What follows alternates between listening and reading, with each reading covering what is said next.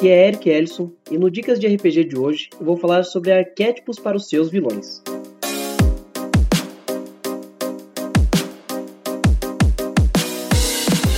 A ideia aqui vai ser que você combine os arquétipos apresentados para criar um vilão original para sua aventura ou para sua campanha. Começando pelo arquétipo do tirano. O tirano, ele é o déspota que deseja poder a qualquer preço. Ele é aquele NPC que vai avançar impiedosamente, doa quem doer, para conquistar aquilo que ele acha que é dele por direito, ou seja, praticamente tudo. Os outros NPCs são meros peões para ele, e ele vai fazer questão de ter as peças mais importantes do lado dele.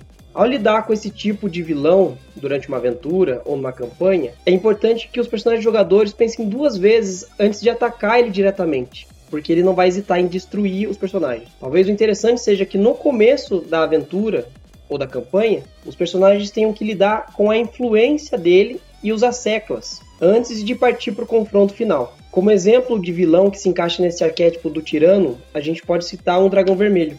Ele vai estar lá no seu covil, ele é extremamente poderoso, os personagens não vão conseguir enfrentar ele diretamente, e isso aí vai acabar ficando mais pro final da campanha. Na cultura pop, eu posso citar como exemplo também o Sauron e o Freeza, que eles são personagens que se encaixam dentro de, desse arquétipo. O Sauron porque ele só pode ser derrotado quando um anel for destruído, e o Freeza porque ele precisou que o Goku atingisse um nível de poder que não tinha sido visto previamente na história para conseguir derrotar ele.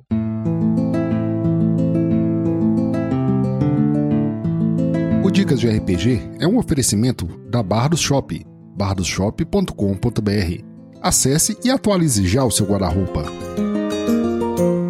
Nosso segundo arquétipo aqui que pode ser usado para criar um vilão é o arquétipo do bastardo. O bastardo ele é o filho ilegítimo e sem direito à herança. A força motriz do vilão bastardo é o ressentimento que ele tem pelas coisas que foram negadas para ele.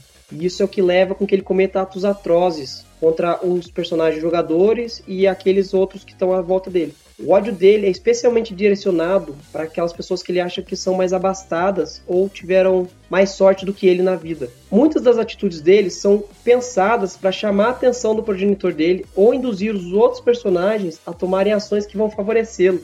E ele geralmente tenta ocultar os atos mais vilanescos que ele comete. Algumas vezes ele pode ter um comportamento que parece infantil, mas é sempre carregado de ódio e segue um método. Esse é um arquétipo de um vilão que pode aparecer de uma outra forma, que é a forma do discípulo que foi substituído. Ele acredita que ele é o grande sucessor ou herdeiro do mestre dele, e aí chega o personagem jogador ou outro personagem, que é o verdadeiro escolhido profetizado, e toma aquilo que ele achava que era dele por direito. Para citar um exemplo de vilão aqui, a gente pode citar o Tai Lung, que é o vilão do primeiro filme do Kung Fu Panda, e o Ramsay Bolton do Game of Thrones, que cada um se encaixa em um desses exemplos citados do arquétipo. Seguido do bastardo, a gente tem o arquétipo do diabo.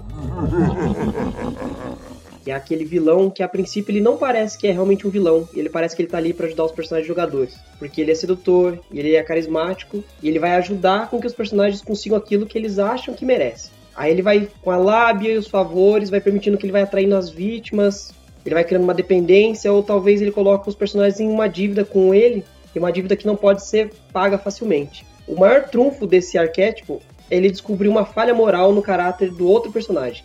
As frases dele são calculadas, as ações também. E ele muitas vezes não vai ser um vilão combativo, mas ele vai ter à sua disposição contatos e recursos para fazer dele uma pedra no sapato dos personagens jogadores. O exemplo que vem à mente aqui agora é o Peter Baelish, o Mindinho do Game of Thrones. A princípio ele dá a entender que ele vai ajudar o Ned Stark, mas daí quando chega na hora, ele dá o um golpe. O que já leva a gente diretamente para o próximo arquétipo, que é um pouco parecido com esse do diabo, que no caso é o traidor. O traidor ele é um agente duplo. Ele é capaz de mentir e trair com a mesma facilidade que a pessoa respira e atravessa uma rua. Ele tá sempre acima de qualquer suspeita e ninguém desconfia da maldade que ele tem no coração dele como vilão. Ninguém desconfia até que seja tarde demais. E mesmo quando eles são descobertos, eles são capazes de forjar histórias e motivos que os colocam do lado dos mocinhos. Só que ele secretamente ele planeja eliminar qualquer um que coloque o seu jogo duplo em risco. Ele talvez está só esperando a oportunidade certa de fazer isso. Para dar um outro exemplo aqui, a gente pode falar do Scar do Rei Leão que ele esperou o momento de fragilidade do Mufasa para eliminar ele.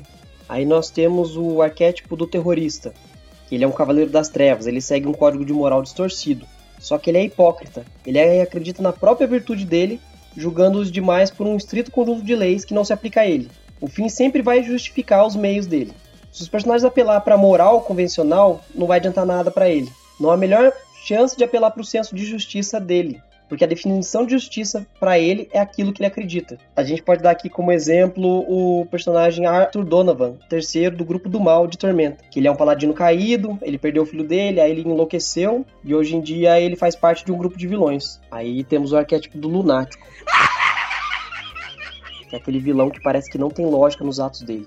E muitas vezes ele vai se justificar achando que o mundo todo enlouqueceu e apenas ele se mantém são. Eles são perigosos e ele, muitas vezes eles são carismáticos e atraem os outros pro lado dele. A loucura e o propósito que eles vendem pode ser realmente intoxicante e se espalhar depressa. Muitas vezes eles encontram o apoio dos oprimidos e excluídos de uma sociedade. E quando confrontado pelos personagens jogadores, eles sempre podem usar de um trunfo que é retomar a sanidade por alguns momentos, fazendo com que os personagens baixem a guarda, o que pode se mostrar realmente fatal se os personagens hesitarem na frente dele. Como exemplo de vilão aqui, a gente pode citar o Duende Verde e o Coringa, que são, acho que, os dois expoentes assim da, da loucura de ambas as editoras. Muito parecido com o arquétipo do lunático, nós temos o arquétipo do fanático, que ele é um NPC extremista. Ele é capaz de cometer crimes em nome de um ideal ou de uma religião. A sua justificativa para as atrocidades que ele comete é a fé em um ideal mais elevado, um ideal que os outros personagens não podem compreender. E se eles não compreendem, eles não aceitam. E isso faz deles um inimigo. Todos aqueles que não são aliados da fé dele são inimigos dele e da fé, o que transforma eles em herege e coloca eles em conflito. Mesmo quando ele é confrontado com a terrível extensão dos atos e os pecados que ele cometeu, o fanático ele tende a entrar em negação ou em um rompante de fúria, o que vai colocar ele em conflito direto contra os personagens jogadores. Um exemplo que a gente pode citar aqui é o Thanos e o vilão do filme Seven, dos Sete Pecados Capitais. E por último, mas não menos importante, tem o arquétipo da vilã, que é a matriarca. Ela é aquela personagem que ela é maternalmente opressora. Ela sufoca os filhos e os descendentes dela. Ela sabe o que é melhor para todo mundo da família e ela vai fazer o que tiver no alcance dela para controlar a vida daqueles que estão à volta dela. Tudo pro próprio bem deles. Ela não vê os defeitos dos seus protegidos, desde que eles sigam seus mandos e desmandos. Nesse arquétipo, a gente pode colocar a matrona Malice do Urden, que é a mãe do, do Drist, que ela é a matrona lá da, da, da, casa do Urden no Underdark. Enquanto os filhos dela obedecem os desígnios dela e da deusa que ela, que ela cultua, tá tudo bem. Eles podem trair, matar, mentir, roubar, eles podem até mesmo eliminar os outros membros da família que eles acham que já não são mais adequados ao propósito. Mas quando o Drist se volta contra a fé, né, e foge do Underdark, ela move todos os recursos que ela tem à disposição dela para eliminar o Drist. Então é isso, eu espero que eu tenha ajudado de alguma forma, e agora eu passo o dado para o próximo mestre.